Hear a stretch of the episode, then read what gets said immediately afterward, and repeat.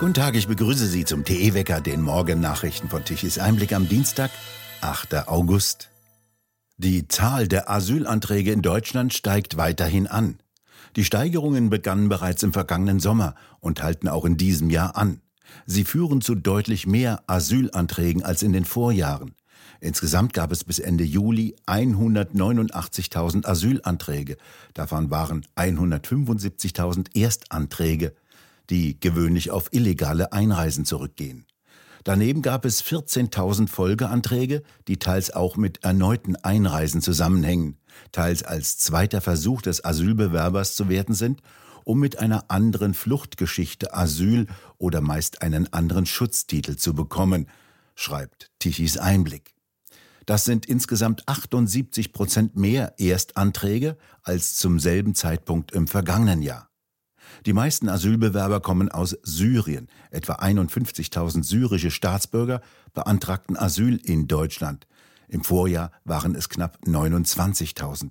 Dies entspricht einem Anstieg von 80 Prozent.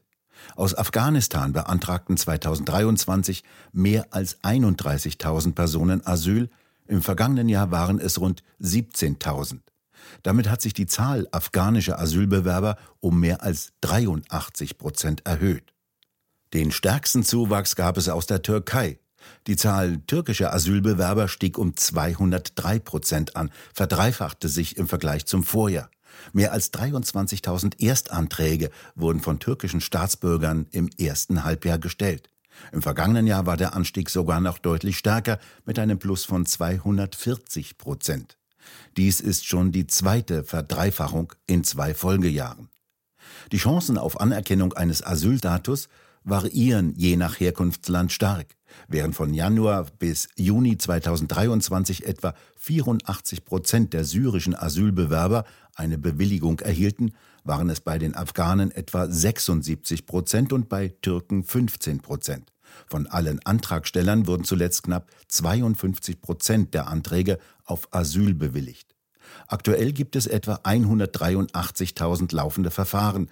Das sind rund drei Prozent mehr als im Vorjahreszeitraum. Auch abgelehnte Asylbewerber bleiben zumeist im Land. Pro Monat werden bundesweit nur etwa 1000 Abschiebungen erfolgreich durchgeführt. Die Industrieproduktion in Deutschland brach im Juni stark ein. Vor allem die schwachen Ergebnisse im Automobil- und Bausektor sorgen für einen Rückgang des Bruttoinlandsproduktes um 1,5 Prozent. Die Produktion in der gewerblichen Wirtschaft brach nach Zahlen des Statistischen Bundesamtes im Juni 2023 ungewöhnlich stark ein, um 1,5 Prozent gegenüber dem Mai und sogar um 1,7 Prozent gegenüber dem Juni 2022. Der Produktionsrückgang fällt vor allem sehr stark im Vergleich zu den Mai-Zahlen aus.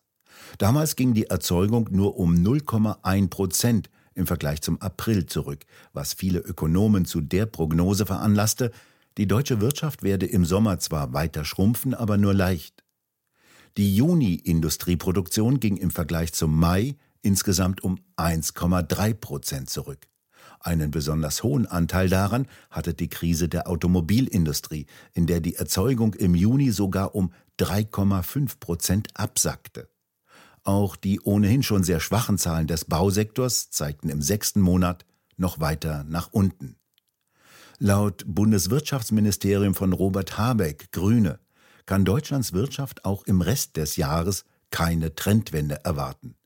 Angesichts der gedämpften Geschäfts- und Exporterwartungen der Unternehmen, so kommentierte das Ministerium die neuesten Zahlen, sei eine spürbare Erholung derzeit noch nicht absehbar.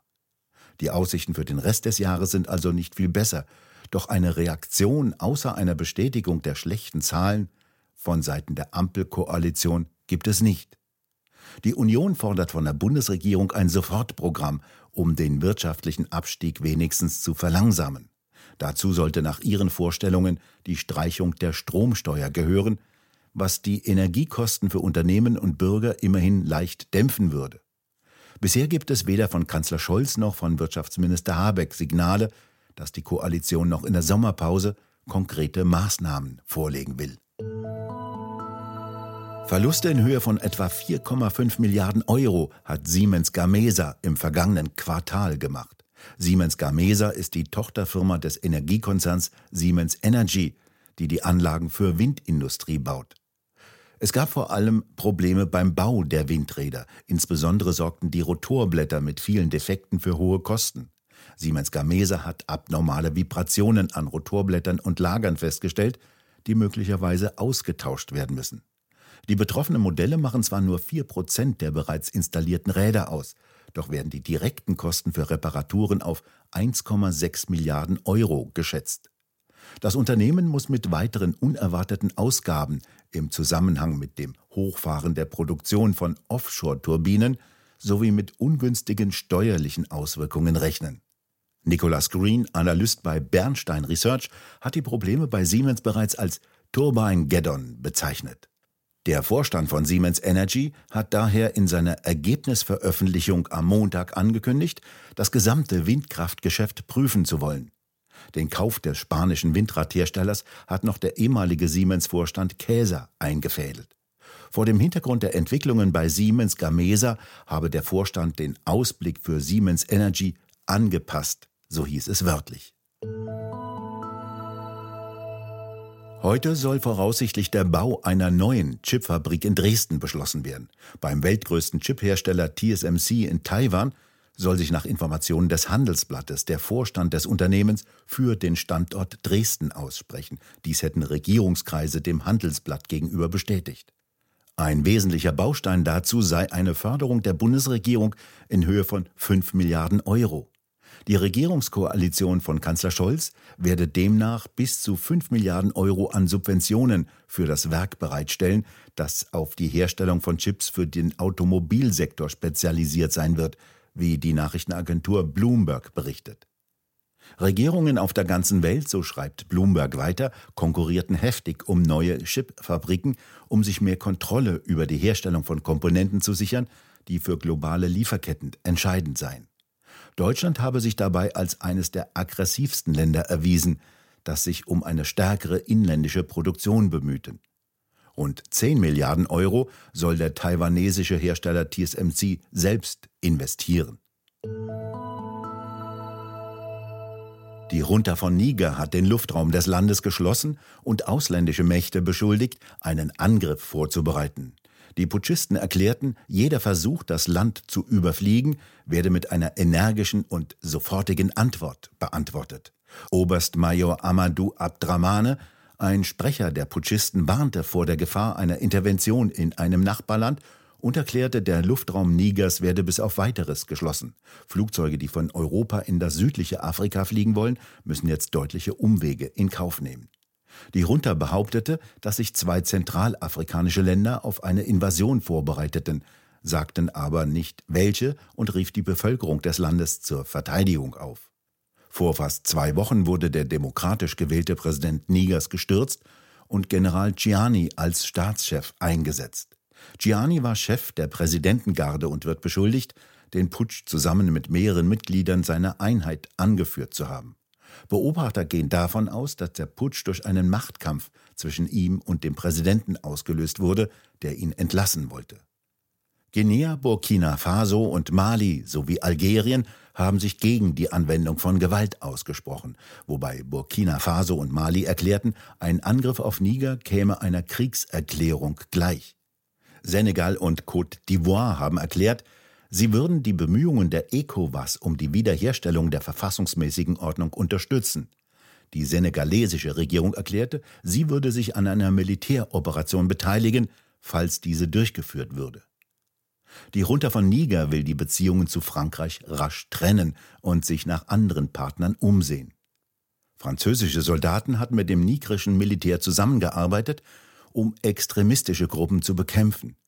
Die Zukunft der rund 1500 französischen und 1100 US-amerikanischen Militärangehörigen, die in dem Land noch stationiert sind, ist bisher unklar. Es bleibt weiterhin unbeständig und regnerisch. Immerhin eine Tendenz zur Besserung ist in den Wettermodellen ab Donnerstag sichtbar. Im Norden heute kühl stürmisch mit heftigen Regenschauern. Das kräftige Sturmtief über Skandinavien treibt weiterhin kühle und feuchte Luftmassen von Westen heran. Vor allem an der Küste wie in Büsum ein rascher Wechsel von Sonne und Wolken und immer wieder dazwischen Regenschauer, leichte Gewitter können eingelagert sein. Die Temperaturen an der Küste um die 18 Grad. Im Osten wie in Dresden ein Wechsel aus Sonne und Wolken, deutlich weniger windig und gegen Nachmittag ein paar leichte Regenschauer bei Temperaturen um die 20 Grad. Und im Süden wechselnd bewölkt, aber trocken und mit Temperaturen zwischen 20 und 23 Grad. Ganz im Süden überwiegend sonnig, mit Temperaturen bis 24 Grad wie im Breisgau. Ungewöhnlich heftig waren die Sturmböen gestern. Erstaunlich, Lauterbach hat noch nichts vom Sturmschutzgesetz, das den Sturm verbietet, erzählt. Etwa nach dem Motto Sturmschutz ist Lebensschutz. Und nun zum Energiewendewetterbericht von Tichys Einblick. Um 12 Uhr benötigte Deutschland eine elektrische Leistung von 70 Gigawatt. Knapp 16 Gigawatt lieferten die konventionellen Kraftwerke, auf die kann nicht verzichtet werden, die sorgen für die Stabilität in den Stromnetzen, ohne sie geht nichts. Immerhin hat der starke Sturm im Norden dafür gesorgt, dass sich die Windräder einigermaßen drehen, wenn der sie nicht einfach umgeworfen hat wie bei Rostock. Dort knickte am Montag ein Windrad einfach um. Verletzt wurde niemand. Um 12 Uhr lieferten die Windräder 30 Gigawatt an elektrischer Leistung. Um 12 Uhr kam von den Solaranlagen eine elektrische Leistung von 20 Gigawatt und um 20 Uhr dann naturgemäß nichts mehr. Um die Mittagszeit lieferten die sogenannten Erneuerbaren viel mehr Strom, als gebraucht wurde. Um 15 Uhr kam eine elektrische Leistung von 6,7 Gigawatt, die exportiert wurde. Allerdings nicht wieder ohne, dass Deutschland rund 10 Euro pro Megawattstunde dazu bezahlte, dass diesen Strom überhaupt jemand abnahm. Um 21 Uhr mussten dann wieder 2 Gigawatt an elektrischer Leistung importiert werden und dafür mussten 41 Euro pro Megawattstunde bezahlt werden. Wir bedanken uns fürs Zuhören. Schön wäre es, wenn Sie uns weiterempfehlen. Weitere aktuelle Nachrichten lesen Sie regelmäßig auf der Webseite tichiseinblick.de und wir hören uns morgen wieder, wenn Sie mögen.